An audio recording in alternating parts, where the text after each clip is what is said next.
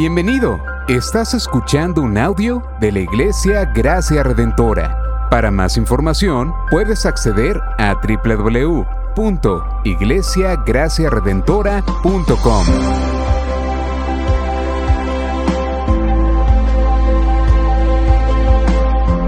En la exposición de la palabra, el pastor Joel Meléndez.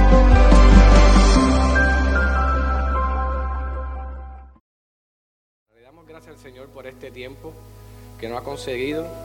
¿Y qué tal si buscamos en nuestras Biblias en, en el Evangelio de Juan 16, eh, Juan capítulo 17?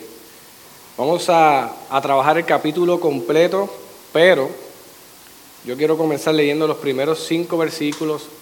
Oramos y a medida que vamos trabajando en, el- en la prédica, en el sermón, vamos a ir tocando cada uno de los restantes versículos. Si lo tiene ya listo, pues dice amén. Si no, pues dice aleluya. Le invitamos a todos los que están sintonizando en las redes sociales, en Facebook, que nos acompañe en el Evangelio de Juan, capítulo 17. Vamos a estar trabajando todos los versículos, los 26 versículos, pero queremos comenzar leyendo los primeros cinco y próximamente seguiremos leyendo los demás. Dice la palabra del Señor de la siguiente manera. Estas, son, estas cosas habló Jesús y alzando los ojos al cielo dijo, Padre, la hora ha llegado. Glorifica a tu Hijo para que el Hijo te glorifique a ti. Por cuanto le diste autoridad sobre todo ser humano para que dé vida eterna a todos los que tú le has dado. Y esta es la vida eterna, que te conozcan a ti, el único Dios verdadero, y a Jesucristo, a quien has enviado. Yo te glorifiqué en la tierra, habiendo terminado la obra que me diste que hiciera. Y ahora glorifícame tú, Padre, junto a ti, con la gloria que tenía contigo antes que el mundo existiera. Padre, te damos gracias, primeramente porque esta mañana nos permites estar aquí en este lugar, reunidos como tu iglesia, el cuerpo de Cristo. Hemos podido experimentar un tiempo de adoración donde hemos podido responder a este glorioso mensaje del Evangelio, al conocimiento que ha llegado a nuestras mentes, pero tú, Señor, por medio del poder del Espíritu Santo, lo has llevado a nuestros corazones. Y es allí donde nosotros podemos tener la convicción de que estamos adorando al único Dios y verdadero. En esta hora me presento, Señor, como lo que soy, un ser humano que depende completamente de ti, para yo no solamente predicar tu palabra, sino predicarla con precisión, Señor. Que yo pueda ser el un vocero aquí en la tierra, que yo pueda ser un representante fiel a lo que ya tú has hablado, Señor. Ese es mi ruego en esta mañana y presento cada uno de los corazones que estarán expuestos a esta prédica en esta mañana y quizás en otros días, para que sea tu Espíritu Santo el que lleve convicción a sus corazones de que tú eres nuestro Señor, de que tú eres nuestro Salvador y que en ot- no hay salvación en otro nombre que no sea en el nombre de nuestro Señor y Salvador Jesucristo. Así que te damos gracias en esta mañana por este tiempo que tú nos has concedido, por tu gracia, por tu amor y misericordia. En el nombre de Jesús oramos. Amén. Pueden sentarse, iglesia. Estamos en la serie de Juan. Próximamente ya vamos a culminar con este Evangelio.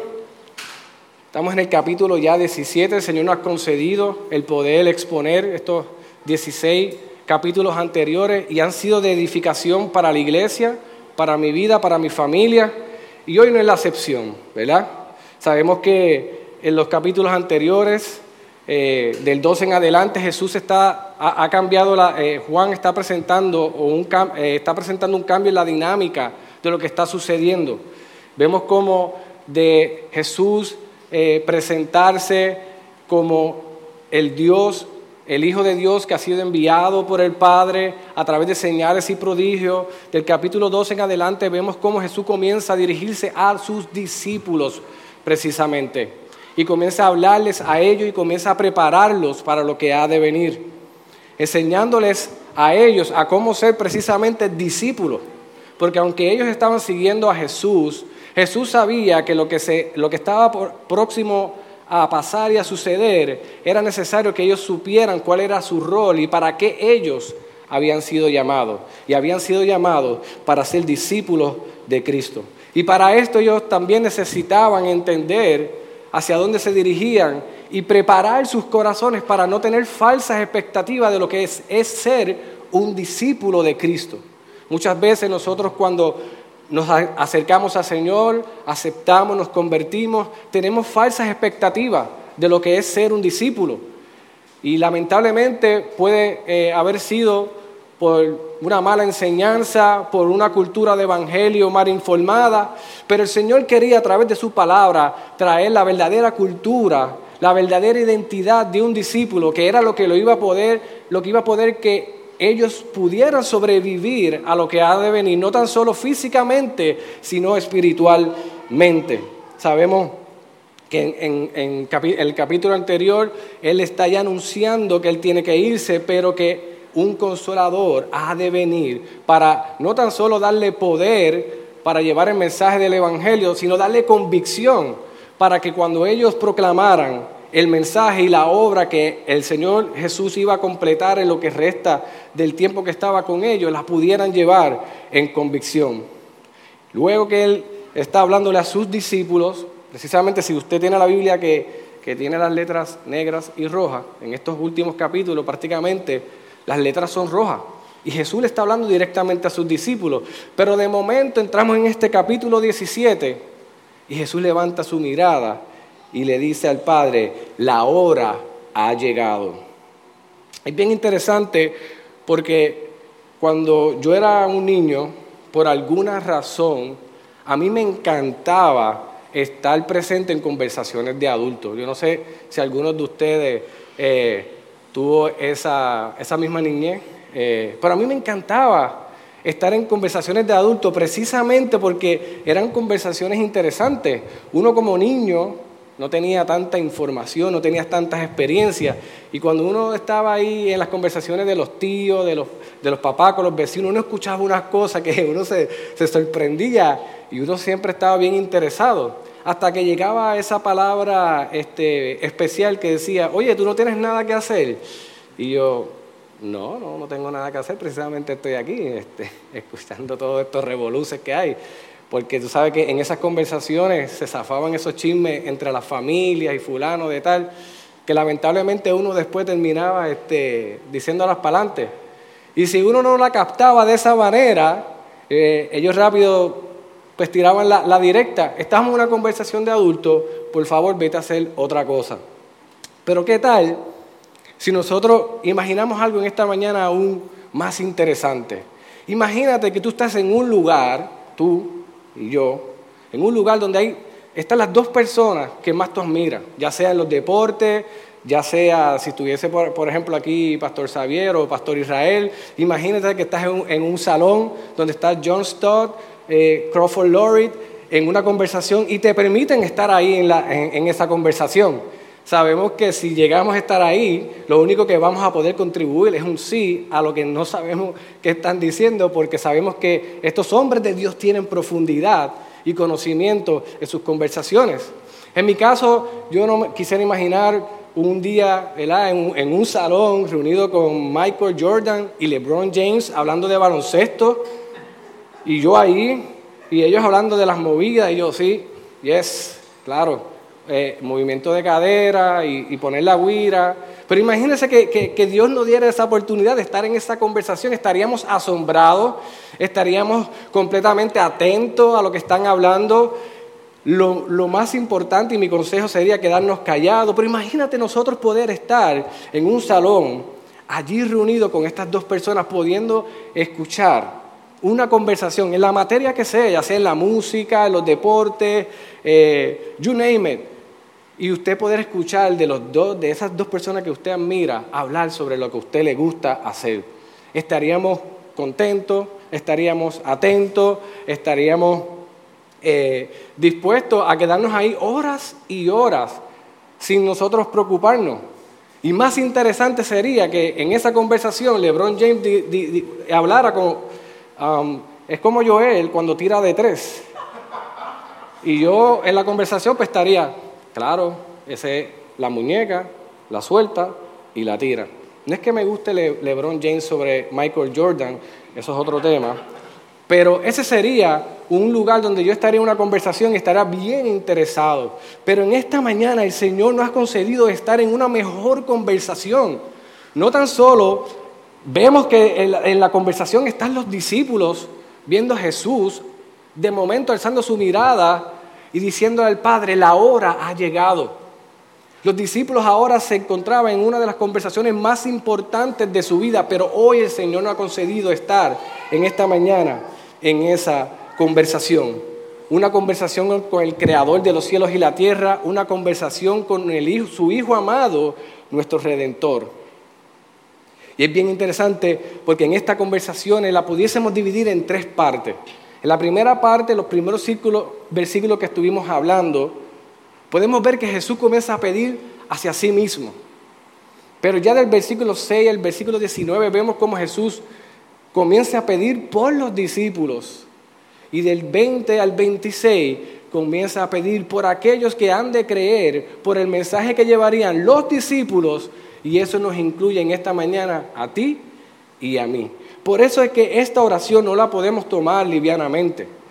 Esta conversación entre Padre y Él es una conversación que nosotros debemos estar completamente atentos a lo que Jesús va a hablar con el Padre, a las peticiones que Jesús va a hacer con el Padre y a las afirmaciones que Jesús va a hacer. Interesantemente, Jesús comienza esta conversación diciendo, la hora ha llegado. Cuando en capítulos anteriores, capítulo 2, capítulo 7, capítulo 8 y 12, la hora no había llegado todavía. En el capítulo 2 vemos a Jesús en una boda y la mamá le pide que haga un, milagro. Y Jesús le dice, eh, oye, mi hora no ha llegado, no puedo hacer nada. Sabemos que Jesús finalmente hizo el milagro. Pero en el capítulo 7 y 8 vemos cómo en momentos dados habían unos sacerdotes y unos escribas que querían prender a Jesús, pero no lo pudieron hacer por la sencilla razón de que la hora no había llegado. Y en el capítulo 12 vemos cómo Jesús levanta su mirada en un momento donde él ya sabía que se aproximaba su tiempo y le dice, Padre, sálvame de esta hora. Pero ya en este capítulo 17, su conversación es una conversación que está anunciando lo que ha de venir. Sabemos que ya en el capítulo 18 lo que viene es el arresto de Jesús y sucesivamente su muerte en la cruz, su resurrección y su ascensión. Es hermoso ver cómo él comienza levantando su mirada para decirle al Señor convencidamente, la hora ha llegado. Y en estos primeros cinco versículos que él comienza a pedir para sí mismo, él le pide, Señor, glorifícame. De tantas cosas que pudo haber pedido, él le dice, glorifícame. Y no con cualquier gloria. Le dice, glorifícame junto a ti con la gloria que tú me habías dado antes de la fundación del mundo. Sabemos que Cristo es 100% hombre, 100% Dios, y se despojó no de ser Dios, sino de una gloria en la cual él, tenía con el Padre antes de estar con nosotros. Y aquí le está diciendo, Señor, glorifícame con esa misma gloria, afirmando no tan solo su petición, sino su eternidad afirmando que ya Cristo gozaba de la plenitud de la gloria con su Padre desde antes de la fundación del mundo. Pero también le deja claro otra cosa, la razón por la cual él hace esa petición. Él no simplemente le pide al Señor, glorifícame porque yo entiendo que me tienes que glorificar porque tú sabes que ya yo he hecho mucho. No, Él es bien preciso por la cual Él pide esa petición de glorificación. Él le dice, Padre, he terminado tu obra. El Señor vino a la tierra no a ver la creación. Jesús no vino a la tierra a ver si realmente las palmas eran como deberían ser, los ríos son como él entendía que deberían ser. Él vino a hacer una obra y esa obra, en este comienzo de la conversación, él la establece bien clara y es darle vida eterna a aquellos a los que el Padre le había dado. ¿No es hermosa iglesia lo que el Señor está hablando en esta mañana, Jesús con el Padre? Donde Él vino a hacer una obra y es a dar vida eterna a aquello a los que el Padre le había dado. Sabemos que en este eh, momento de la conversación está hablando y refiriéndose a los discípulos. Ahora, ¿cuál es la obra que el Señor hizo con los discípulos? Darle vida eterna mediante el conocimiento del único Dios verdadero y a su Hijo al que Él había enviado. Esa es la obra que vino a hacer Cristo aquí en la tierra. A dar a conocer al Padre, no como cualquier Dios dentro de los dioses, es el único Dios verdadero y a su Hijo, a Él mismo, a quien Él había enviado. Por eso cuando nos acercamos al Proverbio en el capítulo 8, versículo 35, vemos lo que Salomón nos deja eh, plasmado en este versículo. Porque el que, el que me halla, halla la vida y alcanza el favor del Señor. El haber conocido a Dios mediante Cristo es la vida eterna. Y ahí Cristo en la conversación está hablando con el Padre, pero aquí están los discípulos, estamos tú y yo siendo recordados, algunos de los que me están escuchando esta mañana, siendo afirmados de que la vida eterna está en el conocimiento de Él, no en otras cosas. Podemos poner nuestra confianza en miles de cosas, en nuestras obras, en nuestro conocimiento, pero la vida eterna llega a nuestra vida por el conocimiento del Evangelio. Y llega a nuestra vida y llega la vida en este caso, en este momento de la conversación, a los discípulos porque el Padre se lo había dado al Hijo. Esta conversación no se queda aquí. Jesús ahora comienza no tan solo a, plasmar unas peticiones para sí mismo, ahora del versículo 6 al 19 comienza a interceder por los discípulos, por aquellos que el Padre le había dado. Y mira cómo dice en los, próximos versículos, versículos 6 al 10. He manifestado tu nombre a los hombres que del mundo me diste. Eran tuyos y me los diste, y han guardado tu palabra. Ahora han conocido que todo lo que me has dado viene de ti, porque yo los he dado, yo les he dado las palabras que me diste y las recibieron. Y entendieron que en verdad salí de ti y creyeron que tú me enviaste. Yo ruego por ellos, no ruego por el mundo, sino por los que me has dado, porque son tuyos, y todo lo mío es tuyo, y lo tuyo mío, y he sido glorificado en ello. ¿No es hermoso lo que estamos viendo en estos próximos cuatro versículos? Ya Jesús deja de pedir para sí mismo.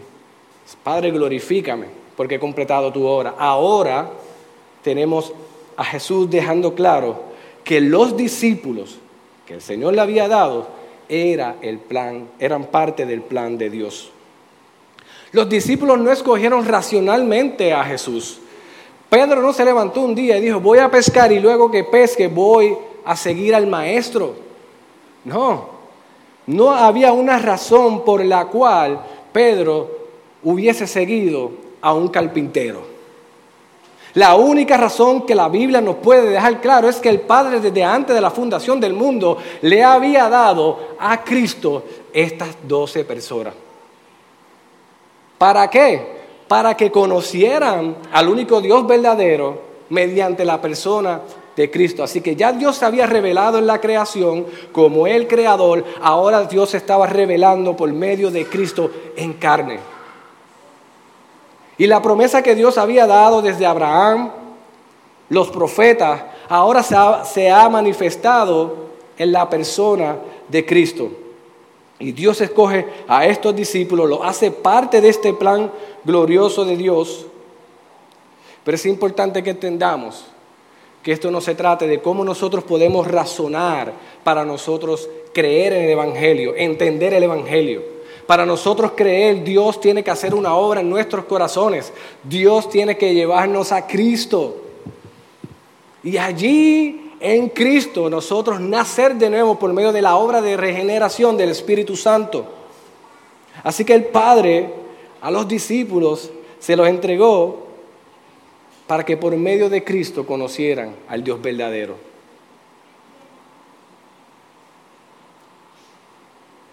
Así que por consiguiente los discípulos le pertenecían al Padre y al Hijo. Es bien interesante cómo en, el capítulo anterior, capítulo 16, en el versículo 15, mira lo que Jesús le dice, Él me glorificará porque tomará de lo mío y os los hará saber. Jesús hablándole a los discípulos. Él me glorificará porque tomará de lo mío y os lo hará saber. Todo lo que tiene el Padre es mío, por eso dije que Él toma de lo mío y os los hará saber. Esa es la obra que el Señor está haciendo en los discípulos en este momento, tomando de lo de Él, tomando de lo de Cristo para dárselo a ellos en el conocimiento pleno de lo que es el Evangelio. En esta oración algo que tenemos que tener claro es que Jesús está orando exclusivamente por los discípulos. En, esta sección más adelante vamos a ver que incluye a los que han de creer y nos incluye a nosotros, pero en este momento Jesús hace, levanta un ruego exclusivamente por los discípulos, lo vemos en el versículo 9. Yo ruego por ellos, no ruego por el mundo, sino, sino por los que me has dado, porque son tuyos. Esto pareciera que lo podemos leer y qué bueno, pero aquí estamos viendo algo poderoso. Dios en momentos dados, y lo hemos visto desde Génesis hasta Apocalipsis, eh, ha, sido, ha tenido momentos y ha sido un Dios intencional y exclusivo. Dios escoge a Abraham, no porque Abraham ya eh, estuviera viviendo una vida en devoción a Dios. Abraham viene de Ur de los Caldeos y Dios quiso escoger a Abraham, que viene de una nación pagana, para en él levantar la generación que nos llevaría hasta nuestro Redentor. Escogió a Abraham. Escoge una, una nación entre las naciones. No porque la nación fuese especial, todo lo contrario. La Biblia nos muestra que Jesús, que Dios revelándose a su pueblo en muchas maneras, el pueblo se rebeló contra Dios una y otra vez. Y esto pareciera algo que pudiésemos criticar, pero no es algo similar a lo que pasa en nuestras vidas. No hemos llegado al conocimiento de Dios, no hemos conocido a Dios y aún luchando con nuestro pecado, tomamos decisiones en, en rebelión contra Dios. Claro que sí. Pero Dios ha mostrado y se ha revelado en muchas maneras, siendo intencional y, exclusivo.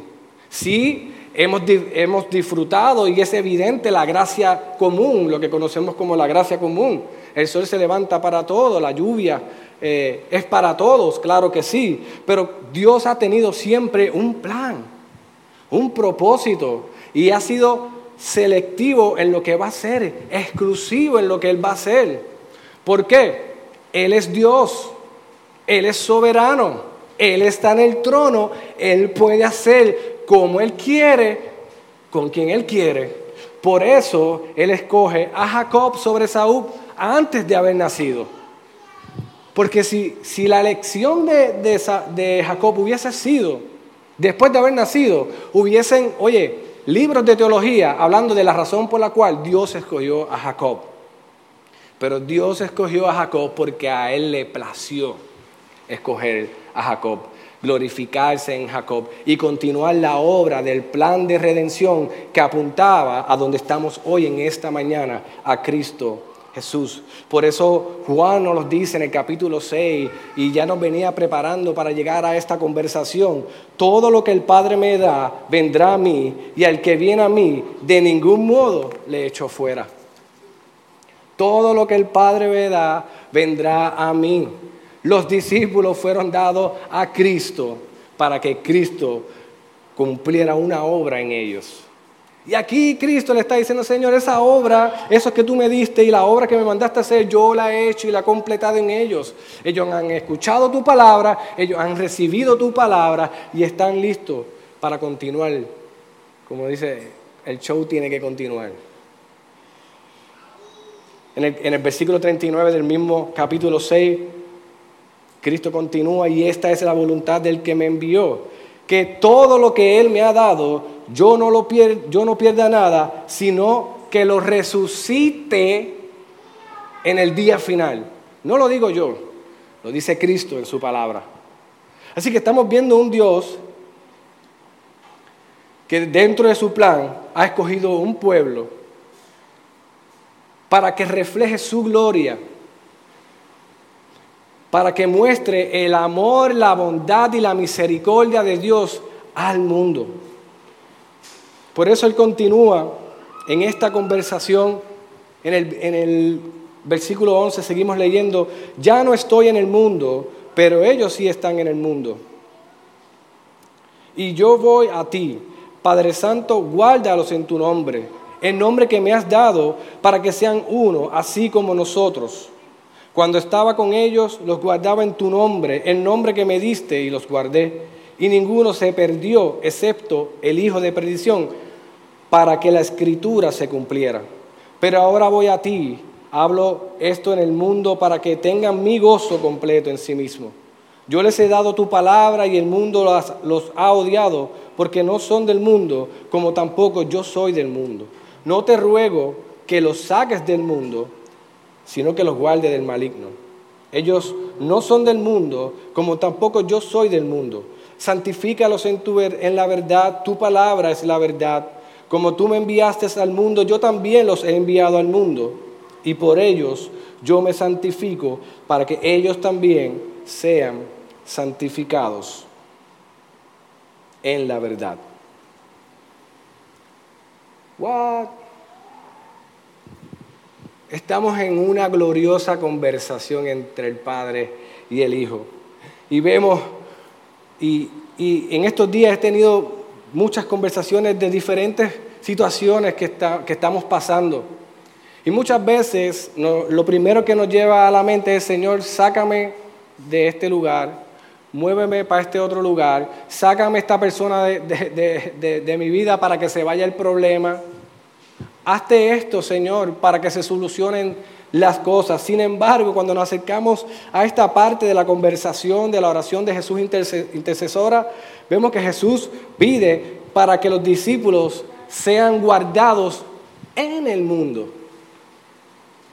Quizás lo que nosotros hubiésemos esperado es que el Señor nos sacara del mundo, para, porque si nos saca del mundo se resolvieron los problemas. Sin embargo, la intención de Dios no ha sido sacarnos en el mundo, sino guardarnos en el mundo y de qué manera más hermosa, como lo dice el versículo 11, guárdalos en tu nombre, en nombre que tú me diste. Por eso en un momento dado Pedro, ante unos sacerdotes, se encontraba ahí eh, eh, en, estos tiempos de defender la fe con los sacerdotes y con todos aquellos que estaban en persecución hacia ellos. Y vemos en Hechos capítulo 4, 12 cómo Pedro, lleno del Espíritu Santo, les dice, y en ningún otro hay salvación, porque no hay otro nombre bajo, los, bajo el cielo dado a los hombres en el cual podamos ser salvos. Así que Dios, Cristo le está pidiendo al Padre, oye, guárdalos en el mundo déjamelos allí, pero guárdamelos allí. Y yo los quiero que los guardes en el poder de mi nombre. Y es en el nombre de Cristo que solamente hay salvación. Vemos cómo nos presenta una verdad. Hubo uno que traicionó a Jesús, hubo uno que sí se perdió, pero fue de esta manera para que la escritura se cumpliera. No fue algo que pasó random, ni, ni, ni el Señor se le escapó. Ay, se me olvidó transformar a, Judas y ahora me va a traicionar. No, lo que Judas estaba haciendo era siguiendo los pasos y el plan de Dios de redención en ese momento dado. Así que vemos cómo Jesús deja claro que los discípulos no son del mundo, pero tienen que estar y estaban en el mundo. Lo más interesante de esto es que Jesús no ruega porque nos saque del mundo, ni saque a los discípulos en este momento del mundo, ni nos saque a nosotros del mundo. El Señor no está rogando para que nos saque a nosotros del lugar donde está el conflicto. No, vas a quedarte allí. Porque en el mundo es que yo quiero que mi gozo sea completo en tu vida. En el mundo es donde yo quiero que mi palabra sea firmada en tu corazón. En el mundo es donde quiero que seas santificado por mi verdad. En el mundo es donde yo quiero que tú cumplas mi misión. Y eso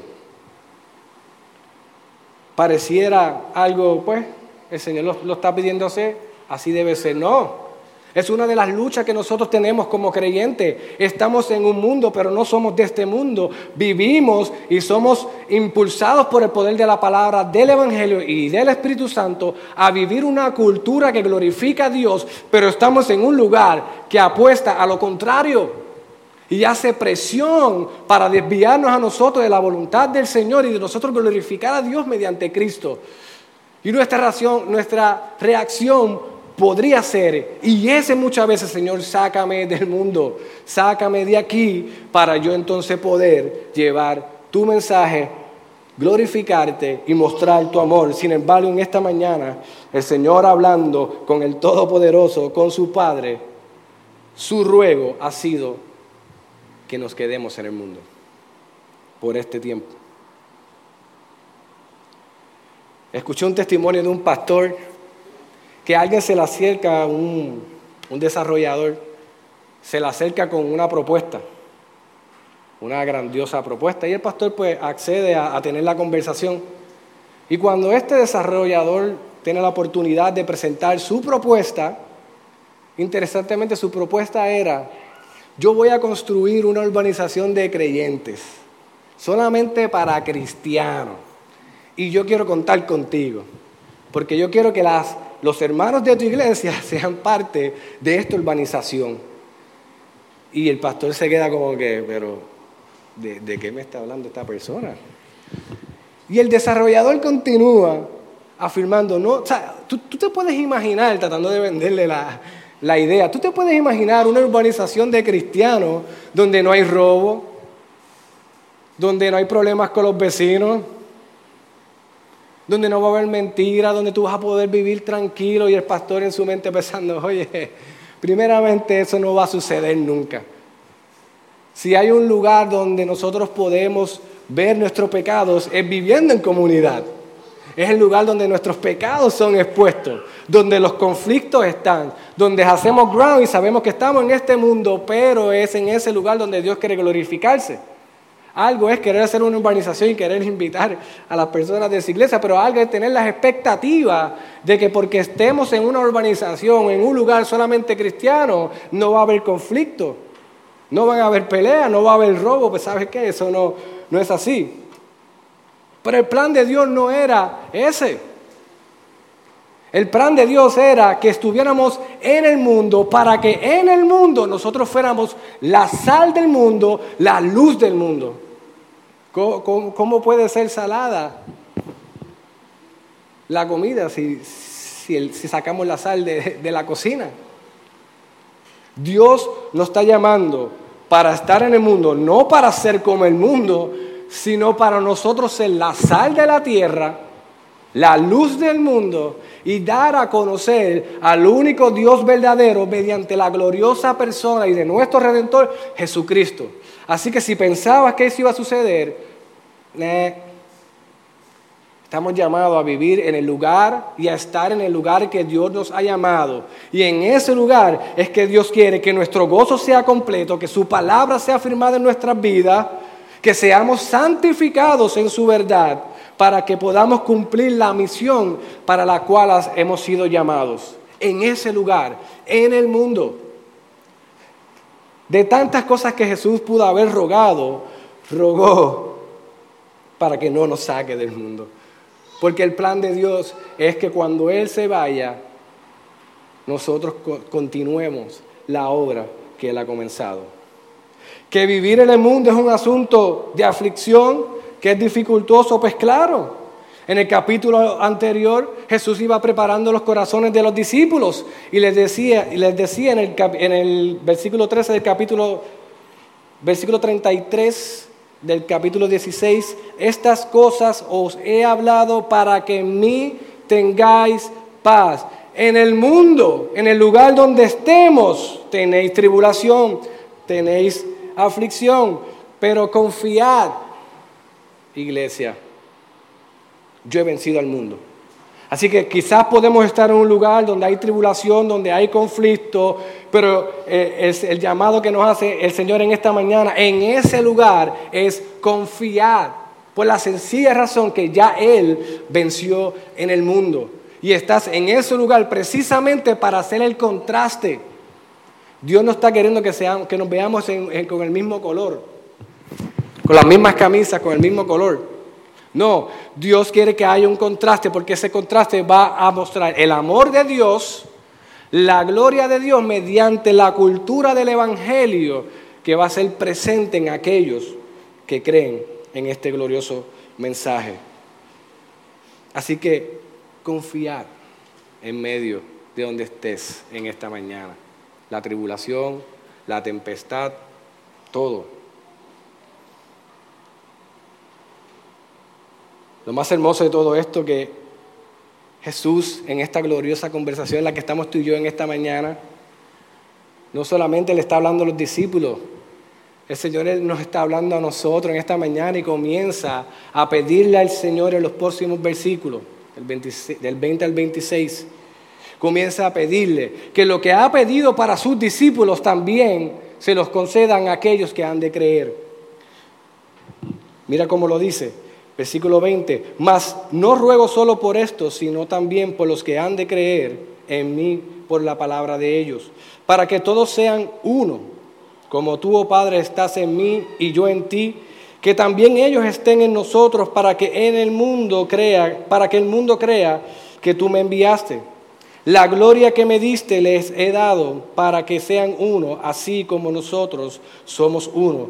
Yo en ellos, tú en mí, para que sean perfeccionados en unidad, para que el mundo sepa que tú me enviaste y que los amaste tal como has amado, me has amado a mí.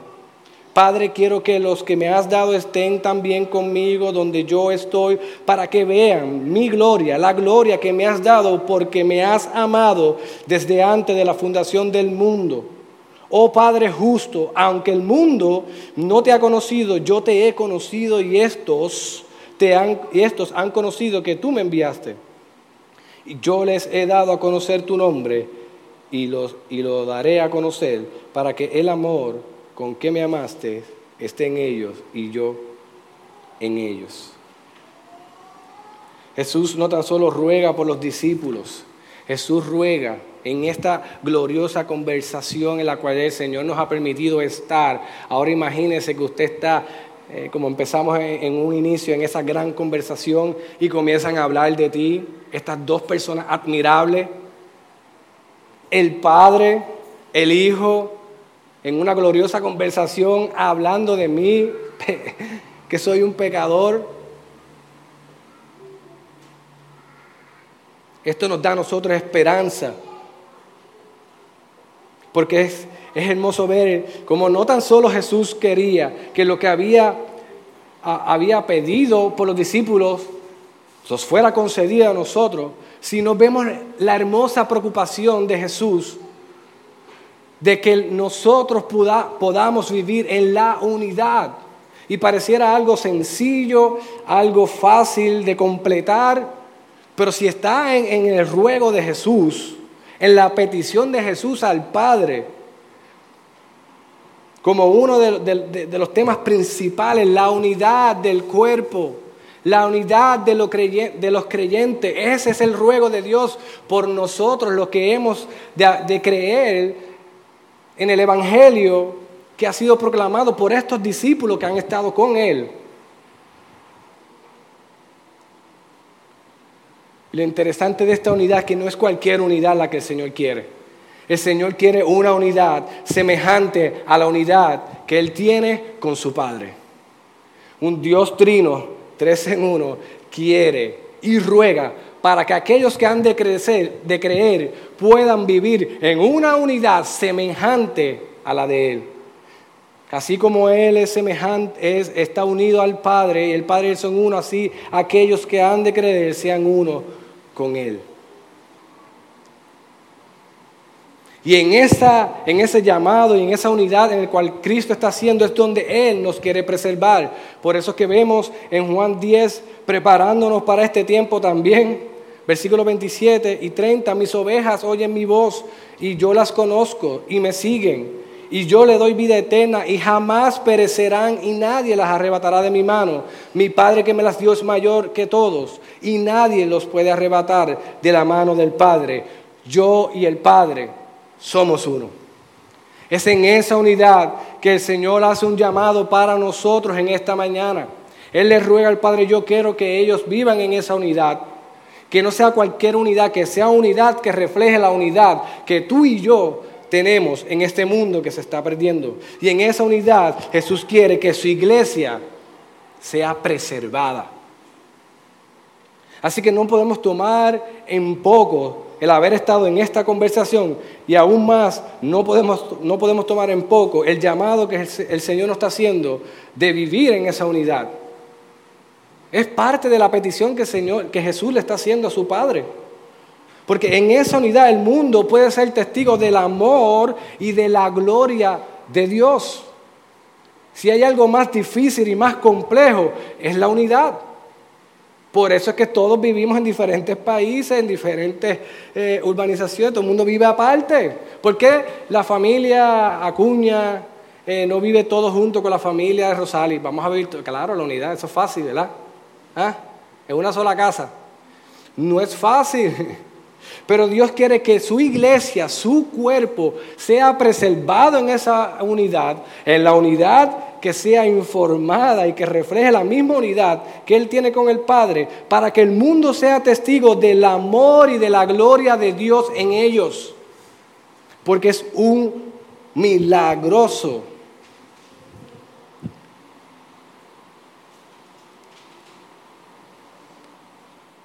evento.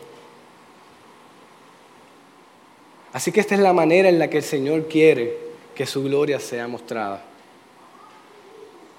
Muchos lamentablemente piden al Señor, derrama tu gloria, muéstranos su gloria. Hello.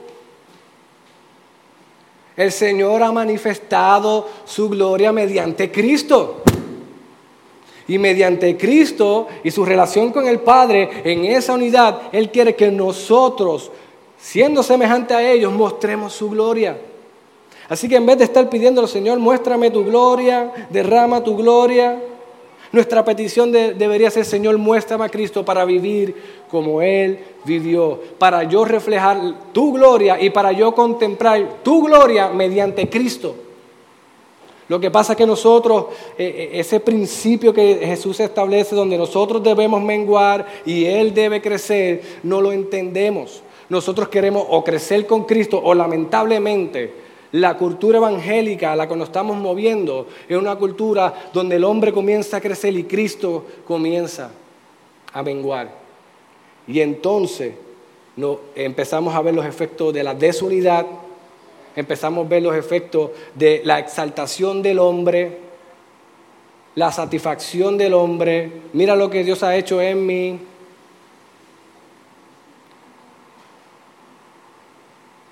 Sin embargo, Dios quiere que Cristo crezca en nuestras vidas y que nosotros menguemos. Y eso se va a, reflejar, va a ir reflejado en la unidad, se va a ver reflejado en nuestra adoración, una adoración donde nosotros cada vez menguamos y Cristo crece. Cristo es el rey del texto de nuestra adoración. Cristo es el rey de, lo, de, lo, que nosotros proclamamos. Nosotros no vendemos a Cristo por lo que Él nos da, nosotros vendemos, nosotros presentamos a Cristo por lo que Él es. Y lo que Él es es suficiente y en su nombre para salvarnos. No hay, no hay otra mayor aspiración en nuestra vida que no sea el poder entender que somos pecadores y que necesitamos de Cristo. Así que Jesús finaliza expresando su deseo de que su pueblo pueda estar donde Él está. No tan solo pide que por la unidad, sino pide que, que su pueblo, aquellos que han de creer, esté donde Él está. Allí Él quiere que nosotros en ese lugar, mira lo que quiere el Señor, mira la petición, yo quiero que ellos vengan donde yo estoy, para que allí donde yo estoy, ellos sean testigos de la gloria y el amor que el Padre me ha dado desde la eternidad. ¿No es hermoso lo que el Señor está pidiendo? Nos está pidiendo que, que vivamos en unidad, pero también está pidiendo que nosotros estemos donde Él está. Y sabemos que esa es nuestra esperanza. Qué hermoso ver cómo Cristo quiere compartir su herencia con nosotros. Por eso es que el apóstol Pablo en Romanos 8, versículo 17 nos dice, y si hijos también herederos, herederos de Dios y coherederos con Cristo, si en verdad padecemos con Él, a fin de que también seamos glorificados en Él. Así que Dios, Dios pide por sí mismo, pide ser glorificado porque ha completado una obra, gloria a Dios, luego pide por los discípulos para que el Señor los guarde, para que el Señor los cuide en el mundo y luego pide por nosotros para que vivamos, para que el Señor nos conceda las peticiones de los discípulos, aquellos que ha de creer, que podamos vivir en esa unidad y que al final podemos estar juntos con Él para nosotros así poder contemplar su amor, su gloria desde la, desde la eternidad. Si pudiéramos resumir esta gran conversación en esta mañana entre Padre y el Hijo, la podríamos hacer en tres palabras. Identidad, misión y unidad. Jesús nos afirma en esta hermosa conversación, en esta gloriosa oración, nos afirma su identidad. Él es el Hijo de Dios, a quien el Padre ha enviado, el gran heredero de todas las cosas. Y lo hermoso de todo esto es que el deseo de Jesús es que su identidad, iglesia, sea nuestra identidad. Así que en esta gran conversación, si, si podemos quedarnos con algo, es que el Señor quiere que su identidad sea nuestra identidad. Jesús vino al mundo para completar la obra del Padre también. Su misión. ¿Cuál es esa obra? Que conozcan al único Dios verdadero y a su Hijo. Que por medio de ese conocimiento tengamos vida eterna. Que no perezcamos y seamos guardados y santificados por su palabra.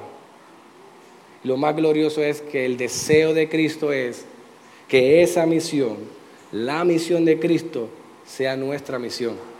Él completa la misión con el Padre, la delega a los discípulos y ruega para que esa misión de los discípulos también sea delegada en aquellos que han de creer, que en esta mañana somos tú y yo.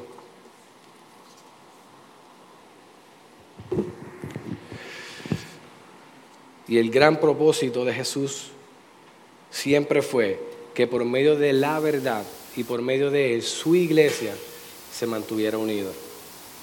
Y lo más hermoso es que el deseo de Jesús y de Cristo es ese. Que así como Él está unido con el Padre, nosotros también estemos unidos en Él. Que nosotros tengamos la, compartamos la identidad con Cristo, que nosotros tengamos la misión de Cristo y que también vivamos unidos en Cristo como Cristo vive unido en el Padre.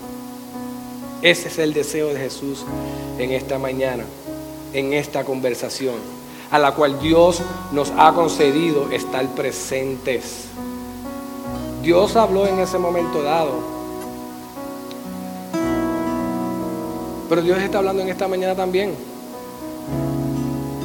Y ha querido que esta palabra sea firmada en nuestros corazones y que seamos eh, copartícipes de esta gran conversación que tuvo con el Padre la hora ha llegado y el tiempo ha llegado donde ya Cristo, lo veremos en los próximos capítulos, va a completar la obra redentora por la cual hoy tú y yo podemos levantar nuestras manos en libertad. Pero qué bueno saber que Dios ha querido que nosotros vivamos en su identidad, en su misión y en su unidad. Así que pidámosles en esta mañana al Señor que podamos ser afirmados en su identidad, que cada uno de nosotros podamos ser afirmados en la misión de Él, que nos ha sido revelada en su palabra. Podemos ser llaneros solitarios e inventarnos otra misión que no sea la que ya Él ha dado en su palabra. Pidámonos al Señor que podamos ser afirmados en la unidad que Él nos ha mostrado en su relación con el Padre, su esencia como el Padre. Al no creyente en, esta mañana, le exhorta que le pida al Señor ser parte de esta gran conversación. No tan solo el haberla escuchado, yo quiero estar ahí. Yo quiero ser de aquellos que han creído en ese mensaje y que van a vivir en la identidad, en la misión y en la unidad de Cristo. Que el conocimiento del único Dios verdadero y de su Hijo amado, nuestro gran redentor, llegue a tu corazón con el poder del Espíritu Santo y de esa manera el Señor te conceda arrepentimiento y fe.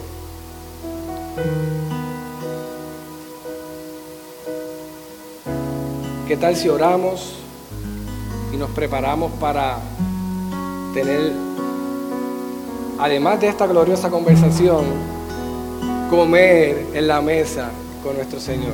Señor, te damos gracias por esta palabra tan hermosa, esta gran conversación a la cual hoy tú nos has permitido ser parte.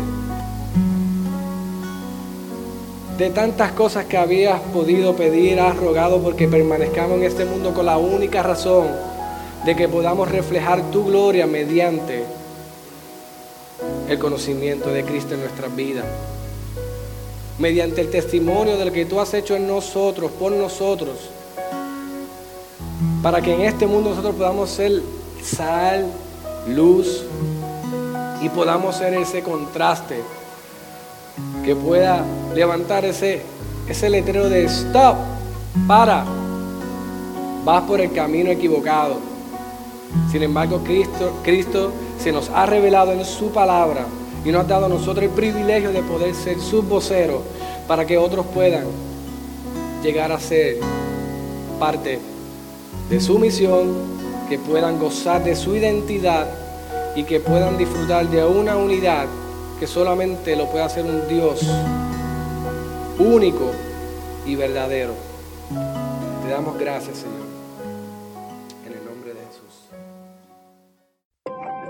Gracias por sintonizarnos. Puedes encontrarnos en las diferentes plataformas de redes sociales como también visitarnos a www.iglesiagraciaredentora.com.